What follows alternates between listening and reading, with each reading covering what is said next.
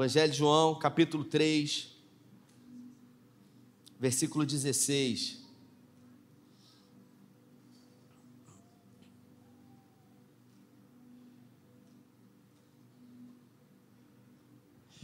Você achou? Diga amém. Diz assim a minha tradução: Porque Deus amou o mundo de tal maneira que deu o seu Filho unigênito, para que todo o que nele crê não pereça, mas tenha vida eterna. Porque Deus enviou o seu Filho ao mundo, não para que julgasse o mundo, mas, mas para que o mundo fosse salvo por ele. Quem nele crê não é julgado, e o que não crê já está julgado, porque não crê no nome do unigênito Filho de Deus. Se você pode, feche os seus olhos, Pai. Essa é a tua palavra e em graça pedimos que o Senhor ministre aos nossos corações, que o Senhor fale conosco e que o Senhor nos ajude, que o Senhor conduza tudo o que o Senhor quer promover nessa noite para a glória do teu nome em nome de Jesus. O tema da nossa conversa é o segredo do Natal. E hoje a gente comemora o nascimento de Jesus. É claro que essa data é uma data também comercial, afinal, tudo leva a crer que Jesus não nasceu no dia 25 de dezembro. Mas o fato é que Jesus ele foi enviado para trazer salvação à humanidade todo ser humano ele precisa de um salvador. Todos nós em algum momento das nossas vidas precisamos ser salvos. E a salvação, ela não pode ser de si mesmo, né? Afinal, nós não que cremos na palavra, nós não acreditamos em autoajuda. Como alguém que se encontra dentro de um poço, Max, e, dentro desse poço poderia é, se ajudar. É como se ele é, quisesse ou pudesse puxar os seus cabelos e tentar de alguma forma tirar a si mesmo desse lugar. Nós não acreditamos em autoajuda, nós que temos a palavra de Deus, Fábio, acreditamos em ajuda do alto. Nós acreditamos no autor e consumador da nossa fé. Afinal, foi Davi, o salmista, que disse é, que olha para os montes, para cima, e é de lá que vem o nosso socorro. A humanidade, ela inevitavelmente, ela fantasia o seu Salvador, Alexandre. Desde que o mundo é mundo, desde que o homem é homem, Juan, os homens eles têm a ideia de trazer para si um Salvador. Uh, haja vista os filmes hollywoodianos, quando se apresentam com super-heróis que vêm para nos salvar, como por exemplo o Superman, um menino que foi enviado de uma outra galáxia, de um outro país distante uh, para o mundo, e aqui, ao chegar no planeta Terra, ele cresceu numa família que o adotou e ele possuía superpoderes, e ao crescer, ele se levantou e defendeu a humanidade contra forças de outros lugares que vinham produzir destruição. Os homens, eles são fascinados por super-heróis, como por exemplo o Batman. Um dia perguntaram para o Batman qual era o seu superpoder. E ele disse que o superpoder dele era o dinheiro, porque pode, poderia produzir máquinas é, incríveis, ferramentas cintos que poderiam fazer dele alguém uh, que pudesse vencer o mal. O Batman, ele, assim como o Superman e todo super-herói, Alexandre, esconde um grande segredo.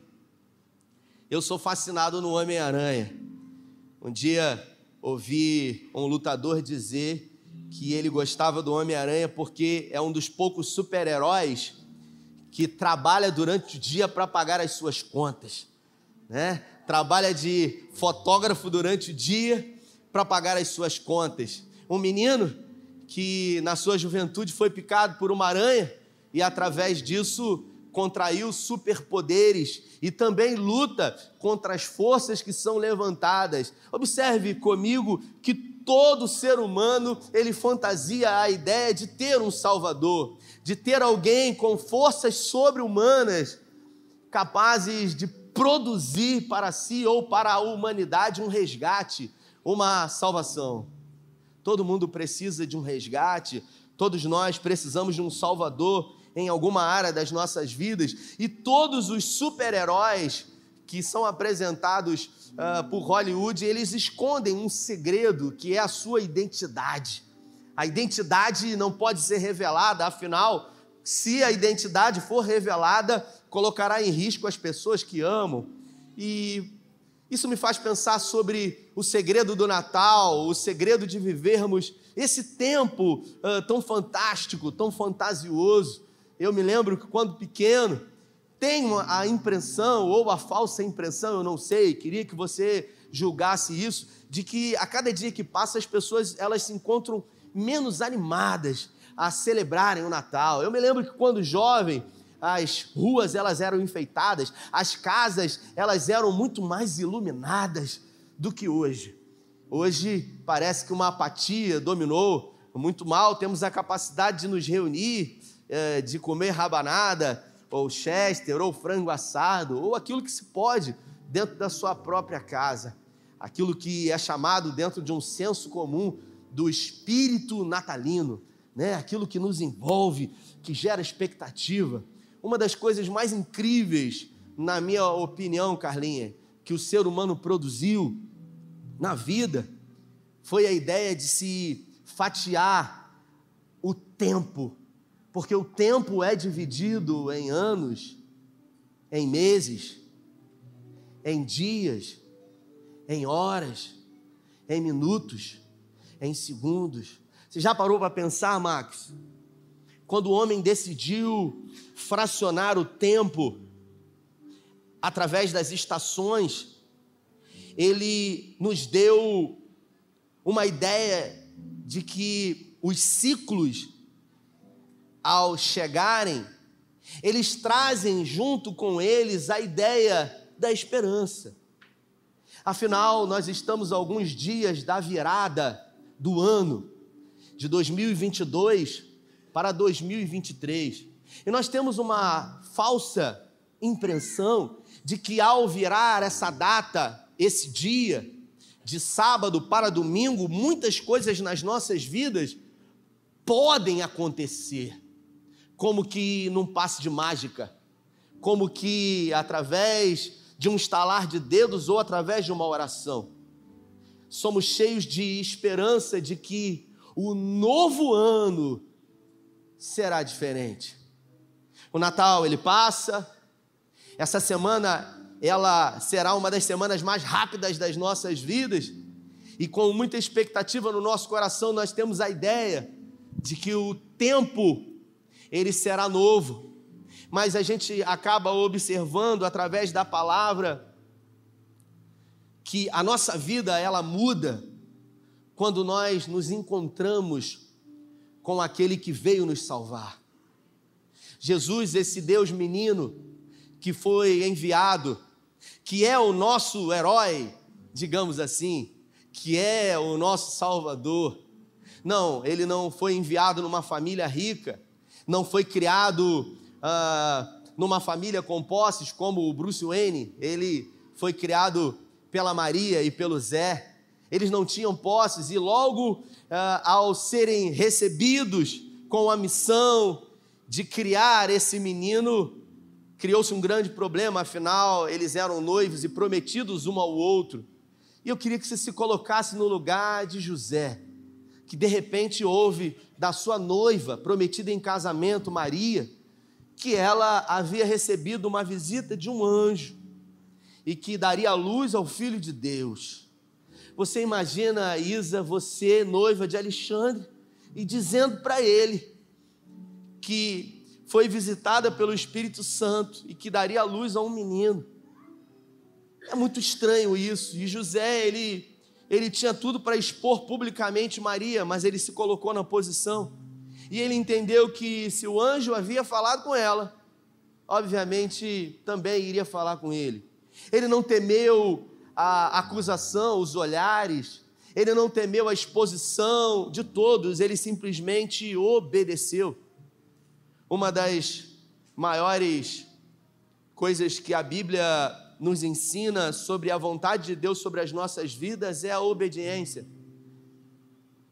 Obedecer a Deus é melhor do que sacrificar, e foi isso que o profeta Samuel disse para Saul. Esse menino cresceu, ele nasceu em Belém, não numa maternidade ou numa igreja, ele nasceu numa estrebaria, num lugar de colocar animais ou de alimentar aqueles animais. Logo ele em Belém, Belém que quer dizer a casa do pão, e ele que é o pão da vida, nasceu em Belém, foi para o Egito, depois retornou, foi criado ali em Nazaré. Eu estive lá na casa onde o seu pai havia o criado, e por 30 anos ele foi ensinado por José uma profissão honrosa da época, a carpintaria. Ironicamente, durante 30 anos, Max, as ferramentas que ele mais utilizou foram madeira e prego. Justamente essas ferramentas, esses objetos, que o levaram para o Monte Gólgota. E lá ele foi crucificado com pregos e com madeira. Ironicamente, ao crescer, aos 30 anos de idade, ele iniciou o ministério. A psicologia nos dá a entender que a maturidade humana, ela vem nos 30 anos de idade. Por isso seu ministério começou aos 30 anos. E se você observar atentamente para a história de Jesus, assim como nas nossas vidas, todas as pessoas que tiveram um encontro com Jesus, elas nunca mais foram as mesmas. Porque a vida, Isa, é feita de encontros. E existem encontros que curam, existem encontros que libertam, Glautinho, existem encontros que restauram. Assim como, Railan, existem encontros que adoecem, encontros que produzem dores, encontros que aprisionam, encontros que produzem marcas e dores na nossa alma. Mas todas as pessoas que tiveram um encontro com Jesus, elas nunca mais foram as mesmas. João, no capítulo 2, o texto diz que havia um casamento em Caná da Galileia, e os noivos, eles resolveram convidar a Jesus para o casamento eu cheguei a anotar aqui o que o texto diz. Jesus e os seus discípulos também foram convidados. Você imagina um noivo que era responsável, segundo a tradição judaica, de produzir um banquete por sete dias, porque um casamento judaico, Willis, ele demora sete dias de duração. E o noivo ele é responsável por bancar esse banquete por sete dias, com muita comida e muita bebida para todos os parentes e convidados. E o texto diz que depois de alguns dias de casamento, o vinho acabou. Logo, essa bebida que representa a alegria na Bíblia, o vinho acabou. E Jesus havia sido convidado para esse casamento. E simplesmente por terem feito um convite para Jesus, o noivo ele foi liberto de uma grande humilhação. Porque você imagina você que se casou, convidou as pessoas para o seu casamento, e você deixou que faltasse comida ou bebida, o que, que as pessoas iriam dizer? Esse casamento seria marcado eternamente, as pessoas iriam dizer de geração para geração, de que no casamento de Fulano, ele organizou a festa, mas faltou a bebida, ou faltou a comida, e isso já quebra de cara essa ideia religiosa porque Jesus ele foi capaz de multiplicar aquilo que é supérfluo. Ele pegou o essencial, que é a água, e ele multiplicou naquilo que é supérfluo, que é o vinho.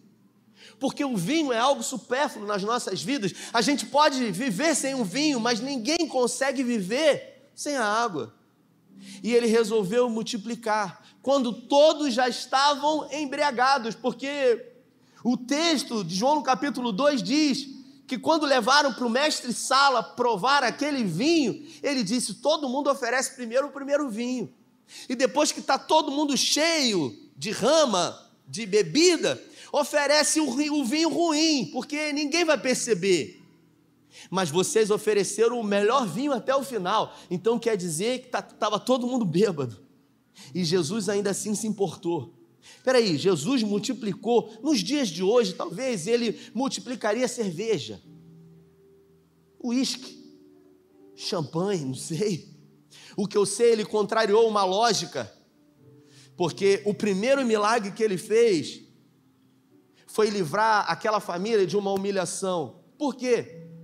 Porque ele recebeu o convite de ir no casamento. E quantas vezes na minha vida eu deixei de convidar a Jesus para estar em, uma, em alguma área da minha vida que poderia ter produzido um grande milagre? Quantas vezes em áreas da minha vida eu deixei ele de fora? Eu simplesmente deixei de fazer o convite. Convidei Jesus para algumas áreas específicas e visíveis, algumas áreas que estão aos olhares de todos, mas algumas áreas onde existem dores e sofrimentos, traumas. Eu simplesmente ignorei e resolvi não convidar a Jesus para entrar.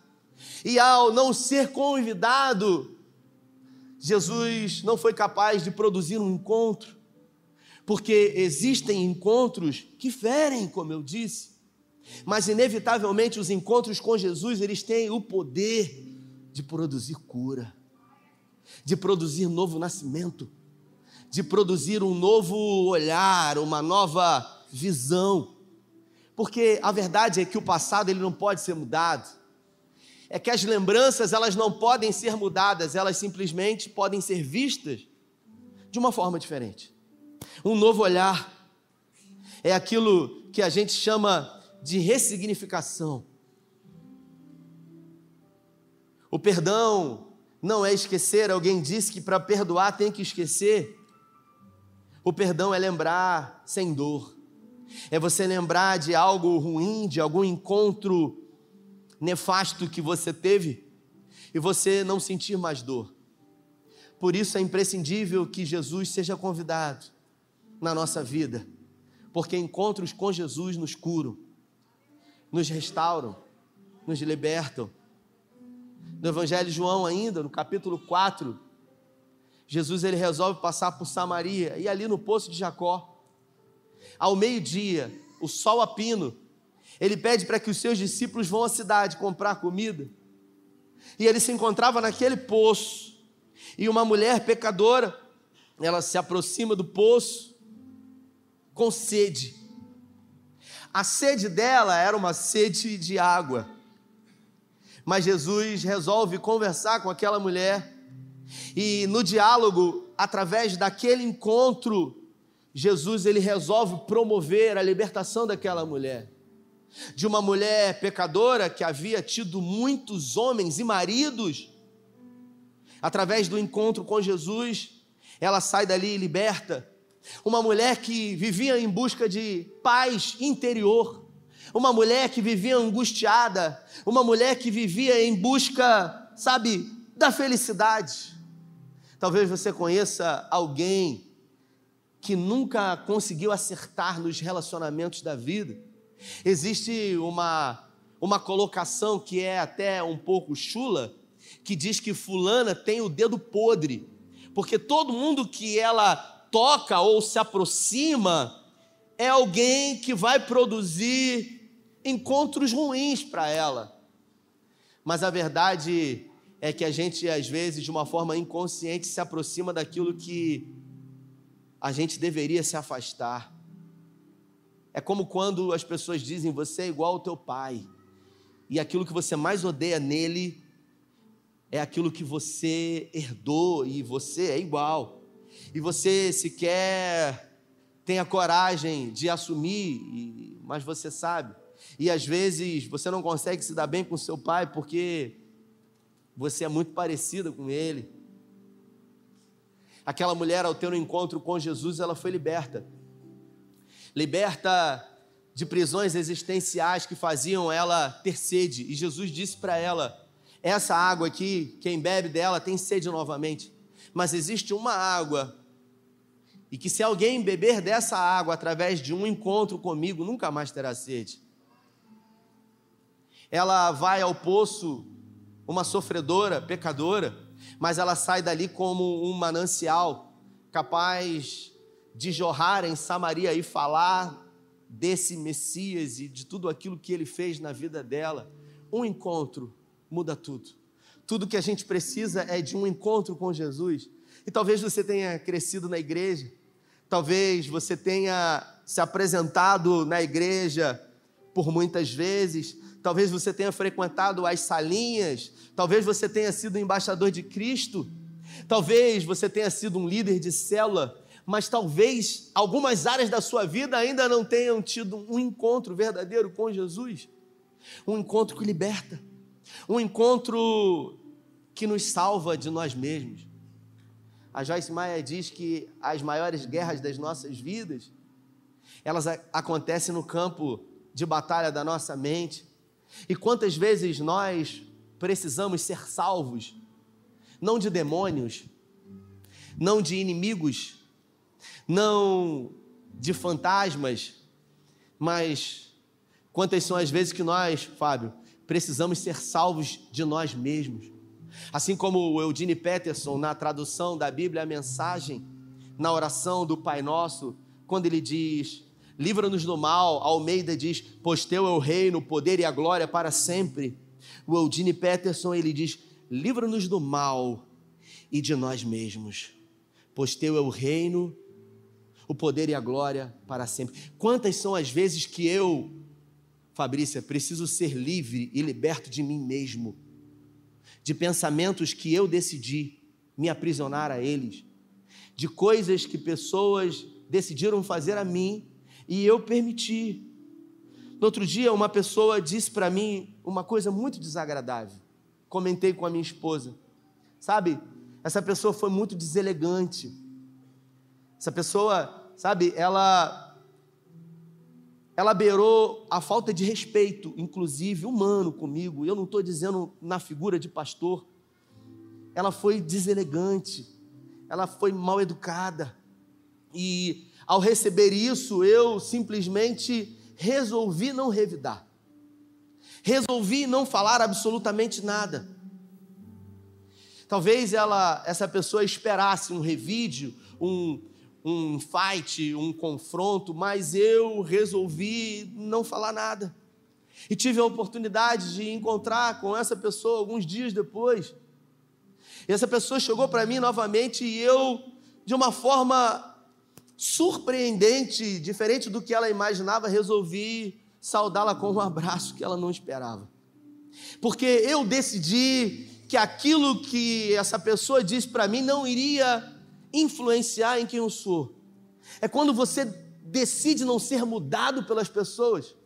É quando você decide viver a sua vida e não ser influenciado com aquilo que as pessoas dizem sobre você. É quando você sabe quem você é e você não se preocupa com o que as pessoas falam. É como o Alexandre que está aqui, que regiu esse lindo coro, é chamado por alguém de careca e se ofende por isso. Alguém que visivelmente não tem cabelo. Então, quando eu chamo careca, não gostei. Mas você é careca? Sou. Quando eu tenho um problema comigo mesmo, eu, te, eu terei problema inevitavelmente com todos. Agora, quando eu sei quem eu sou, eu não posso ser deformado por ninguém. Eu não permito que, o, que as pessoas elas ditem a minha agenda, que elas simplesmente, sabe, definam a forma, o momento e o lugar e a maneira como eu irei me posicionar. E essa irmã veio e ela me pediu perdão. Ela, muito visivelmente, muito abatida, me pediu perdão e eu falei: minha irmã, não precisa perdoar. Não precisa perdoar, não precisa pedir perdão porque já está perdoado. Porque eu decidi não colocar no meu coração porque quando eu tive um encontro com Cristo, eu decidi, sabe, que todas as áreas da minha vida seriam alcançadas e teriam um Salvador. Todos aqueles que tiveram um encontro com Jesus nunca mais foram os mesmos. Os cegos eles tiveram visão. Os cegos existenciais, eles passaram a ver, porque existem pessoas que enxergam com os olhos, mas não conseguem fazer uma visão da vida e de que, apesar das dificuldades e lutas, tudo é possível. Existem coisas que nós temos controle e para essas coisas nós podemos mudar e interferir, mas para aquelas que nós não temos controle, nós simplesmente precisamos permanecer no caminho. Porque, como eu digo, é no caminho que tudo acontece e aqui, inevitavelmente, tudo passa. Agora, um dia, estaremos no lugar que não passará mais, que não haverá choro, que não haverá dor, que não haverá ressentimento. E o curioso é que a forma como eu reajo aqui vai determinar se eu conseguirei chegar lá.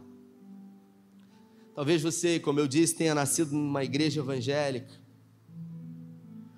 mas talvez existem áreas da sua vida que ainda não foram alcançadas. Todos precisam de um Salvador. Eu peguei uma frase do Tim Keller que ele diz: O mundo não pode salvar a si mesmo. Essa é a mensagem do Natal. E eu diria que o segredo do Natal, ele não é segredo. É que todo encontro com Jesus, ele tem o poder de mudar a nossa história. Só que, inevitavelmente, nem todos estão dispostos a ter um encontro com Jesus. Um encontro que transforma, um encontro que cura, um encontro que liberta. Porque em João, no capítulo 4, quando na conversa com essa mulher pecadora, Jesus entrou em áreas delicadas da vida dela, dizendo para ela: vá e chame o seu marido e traga ele aqui. Ela não tinha marido porque todos os homens que ela havia possuído eram casados. E ela disse: Eu não tenho marido. Ela teve coragem. Ela teve coragem de pegar aquilo que era vergonha para ela e trazer à tona. Eu comecei essa conversa falando sobre a conversa, sobre o encontro mais famoso da Bíblia. O encontro mais famoso da Bíblia, ele se encontra no Evangelho de João, no capítulo 3, no versículo 16. Uma conversa entre uma espécie de senador chamado Nicodemos e Jesus. Um homem que decidiu curiosamente ir ao encontro de Jesus à noite. E ao se encontrar com Jesus, ele o saúda, o chamando de mestre. E diz que aquilo que Jesus estava realizando só poderia ser obra de alguém que havia sido enviado por Deus nós estamos falando de alguém que pertencia a uma classe política, religiosa importante, o sinédrio. E Jesus diz para ele: Você está maravilhado com isso? Eu vou dizer para você que se você não nascer de novo, é impossível que você compreenda as coisas do reino dos céus. Jesus ele veio trazer vida e vida em abundância. Tem gente que acha que Jesus veio trazer dinheiro casa própria, apartamento na praia. Imagine você, se Deus resolvesse cumprir aquilo que ele prometeu em Gênesis do capítulo 15 e decidisse enviar o seu filho para dar para nós aquilo que o dinheiro pode comprar, seria pouco. Jesus não veio dar para nós o que o dinheiro pode comprar, ele veio dar justamente aquilo que o dinheiro não compra. Aquilo que o ouro não consegue pagar, aquilo que prata nenhuma, nem nada valioso pode nos dar, porque o dinheiro, ele pode nos fazer dormir, mas o dinheiro não permite que possamos usufruir do sono do justo. Porque só Jesus pode nos dar o sono do justo. O salmista diz: Deito, Provérbios, e logo pego no sono, porque o Senhor é comigo. O dinheiro pode permitir que você compre umas bolinhas assim, que ao tomar em alguns minutos você durma, mas você não descansa. Você dorme cansado e você acorda cansado. Diferente do sono do justo, que no Salmo 23, no versículo 7, se não me falha a memória, diz que refrigera a minha alma é quando o Mateus Henry diz que do lado de fora guerras, rumores de guerras, pressões, lutas, dificuldades, mas do lado de dentro uma alma refrigerada, uma paz que excede todo entendimento, que vai além de qualquer compreensão humana. O meu filho Tito, na semana passada, sentado à mesa comigo, tomando café da manhã e assistindo desenho. Assistindo, acho que três palavrinhas, Cintia. E eu meu filho, gostaria de conversar com você. Eu disse para ele. Ele olhou para mim, o que, pai? E eu falei para ele, meu filho, é, eu estou preocupado, porque o Natal está chegando e você ainda não falou para o seu pai o que você gostaria de ganhar de Papai Noel. Eu falei para ele. Então você precisa dizer para mim o que, que você quer ganhar de Natal para que eu possa falar para Papai Noel. Ele olhou para mim e falou: Eu não quero nada. Eu falei: Meu filho, você não está entendendo. Se você não falar para mim o que, que você quer, Papai Noel não vai trazer. Permaneceu com os olhos atentos no celular. Eu falei: Meu filho, olha para mim. Você tem que estar tá preocupado, porque o Natal está chegando. Ele tirou os olhos do celular, Davi, olhou para mim e disse: Papai, eu não estou preocupado. Eu olhei para Carla e falei: Carla, olha o que esse garoto está falando. Naquele exato momento eu tive um insight, Max.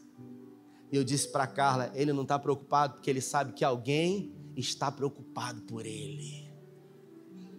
É assim que um filho de Deus se comporta ele não se preocupa, porque ele sabe que existe um pai que cuida de tudo e que está atento a todas as coisas.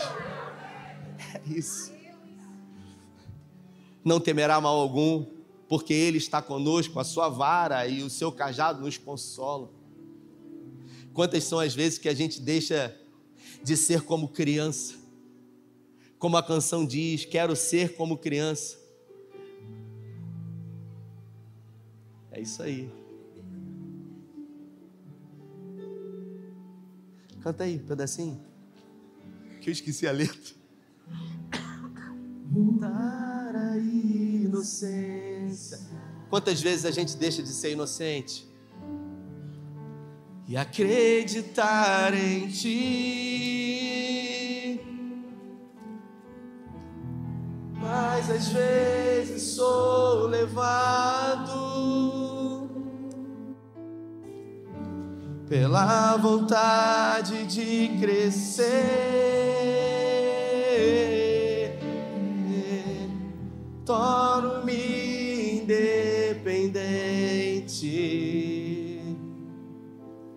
E deixo de simplesmente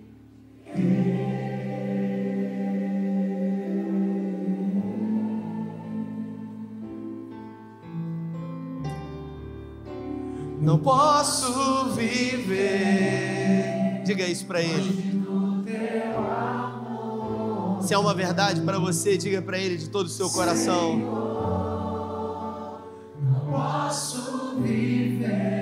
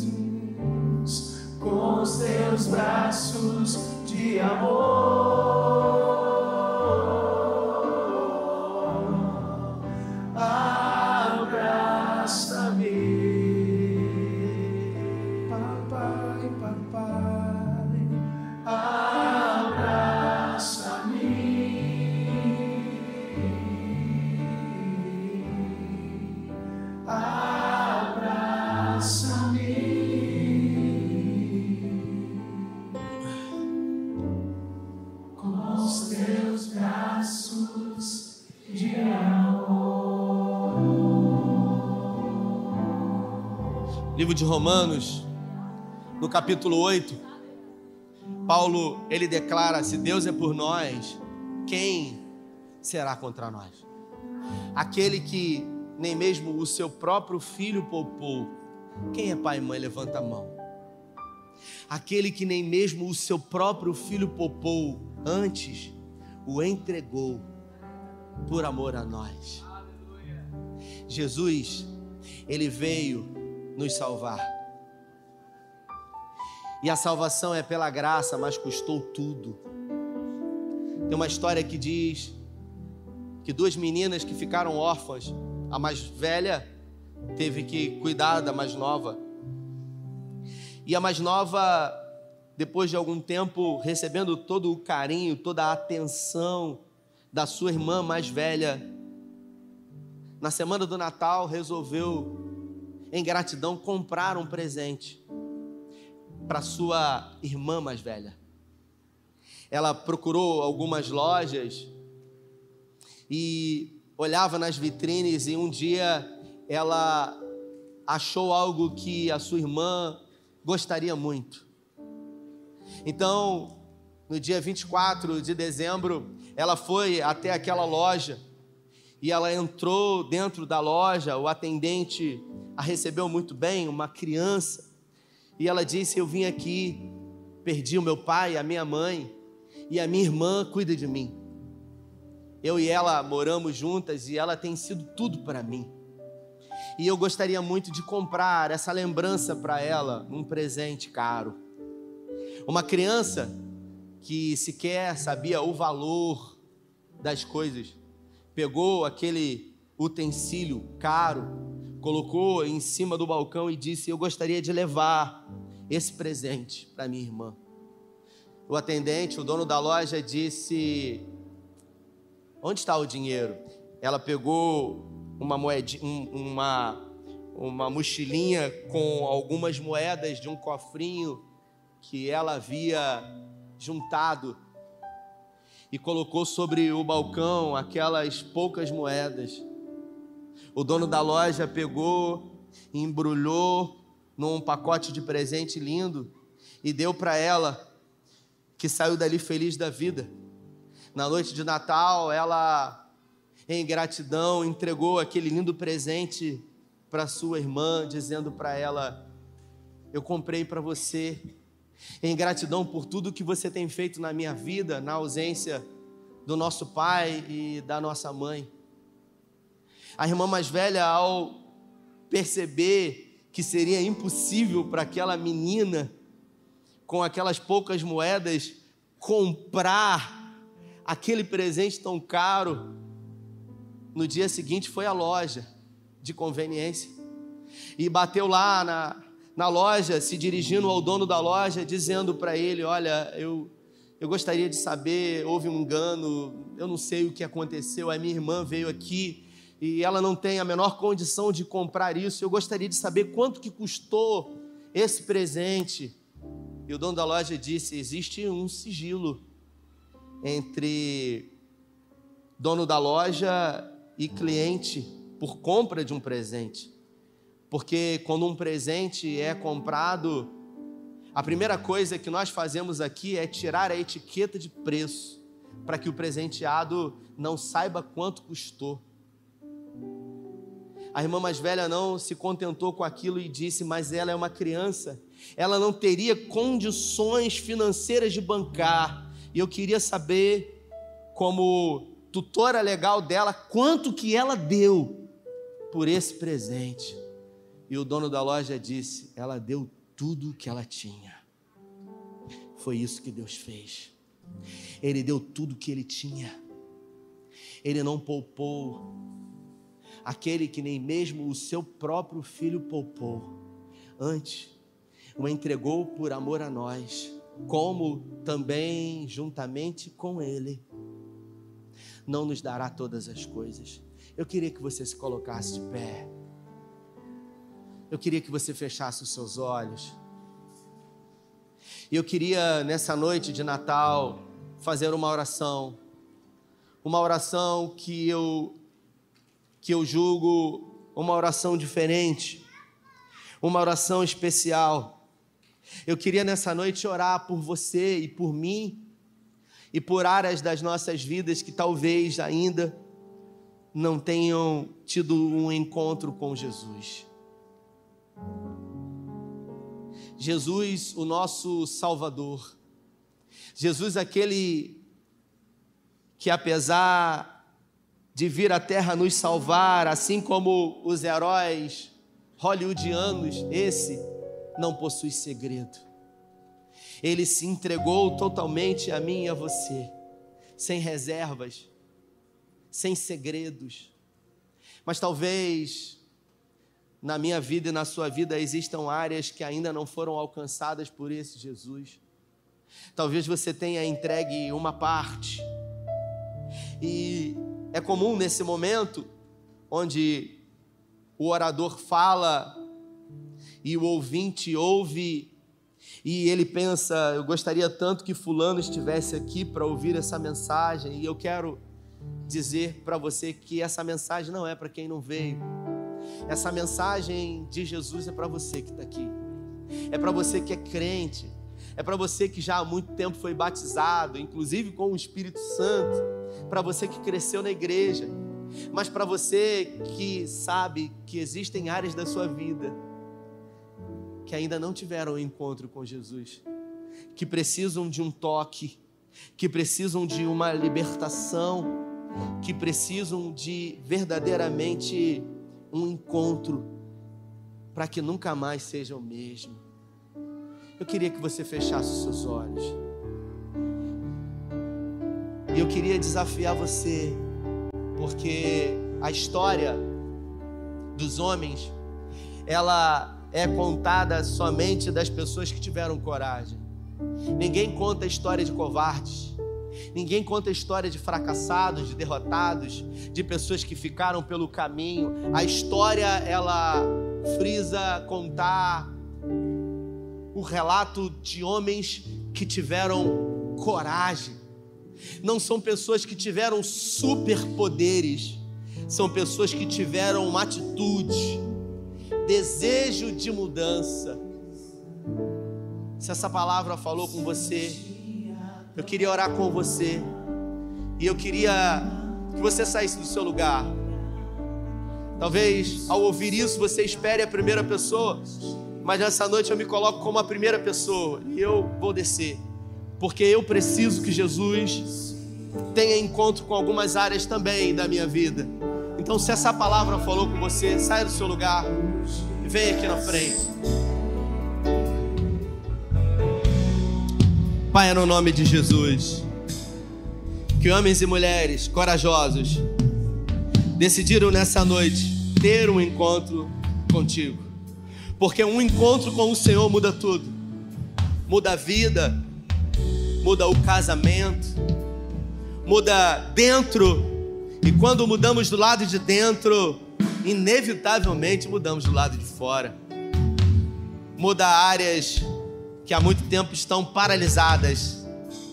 O Senhor curou pessoas paralíticas fisicamente, mas existem pessoas que andam, mas que estão paralisadas sonhos paralisados, projetos, promessas paralisadas, e nessa noite, diante da tua palavra que é poderosa, através de um encontro com o Senhor, nós declaramos que tudo será mudado.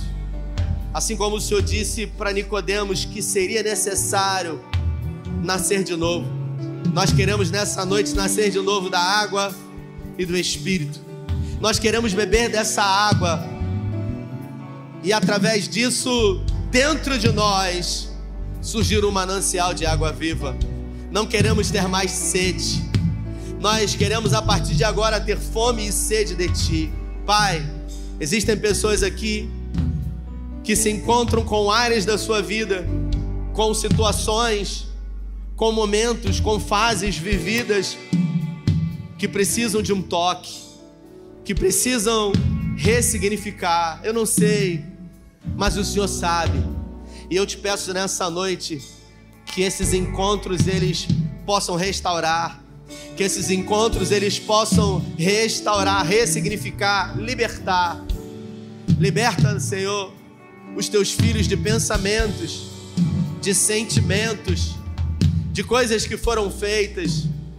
Liberta, Senhor, de coisas que têm sido feitas.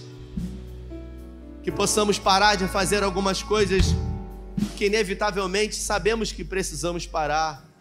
Que precisamos nessa noite entender que existem coisas que inevitavelmente precisamos voltar a fazer. Nessa noite, Pai, eu peço que a tua presença ela estabeleça um novo ciclo na vida desse homem e dessa mulher. Um novo marco, um novo tempo. Assim como o Senhor se encontrou com Nicodemos, assim como o Senhor se encontrou com aquela mulher no tanque, no poço de Jacó, assim como o Senhor recebeu o convite do noivo para ir no casamento, essas pessoas nessa noite te fazem um convite para que o Senhor entre em áreas da vida delas que ainda não haviam sido liberadas para o Senhor. Talvez gavetas, quem sabe quartos escuros, existenciais dentro de nós, de lembranças ruins. Mas eu quero declarar nessa noite, no dia 25 de dezembro, que celebramos a tua vinda, que com a tua vinda hoje haverá libertação Hoje haverá cura. Hoje haverá novo nascimento para a glória do teu nome. Se existem pessoas aqui que ainda não entregaram definitivamente o governo da sua vida ao Senhor, hoje nós queremos declarar que através dessa atitude de vir à frente, essas pessoas decidem se render totalmente ao Senhor, entregar totalmente o governo da casa, da família ao Senhor. Nós oramos e pedimos, Pai, que verdadeiramente, não somente de palavras, um novo tempo comece através desse poderoso encontro. E nós oramos em nome do Pai, nós oramos em nome do Filho, e nós declaramos em nome do Espírito Santo de Deus. Se você concorda e se você recebe, dê a melhor salva de palmas a Ele. Pode voltar para o seu lugar.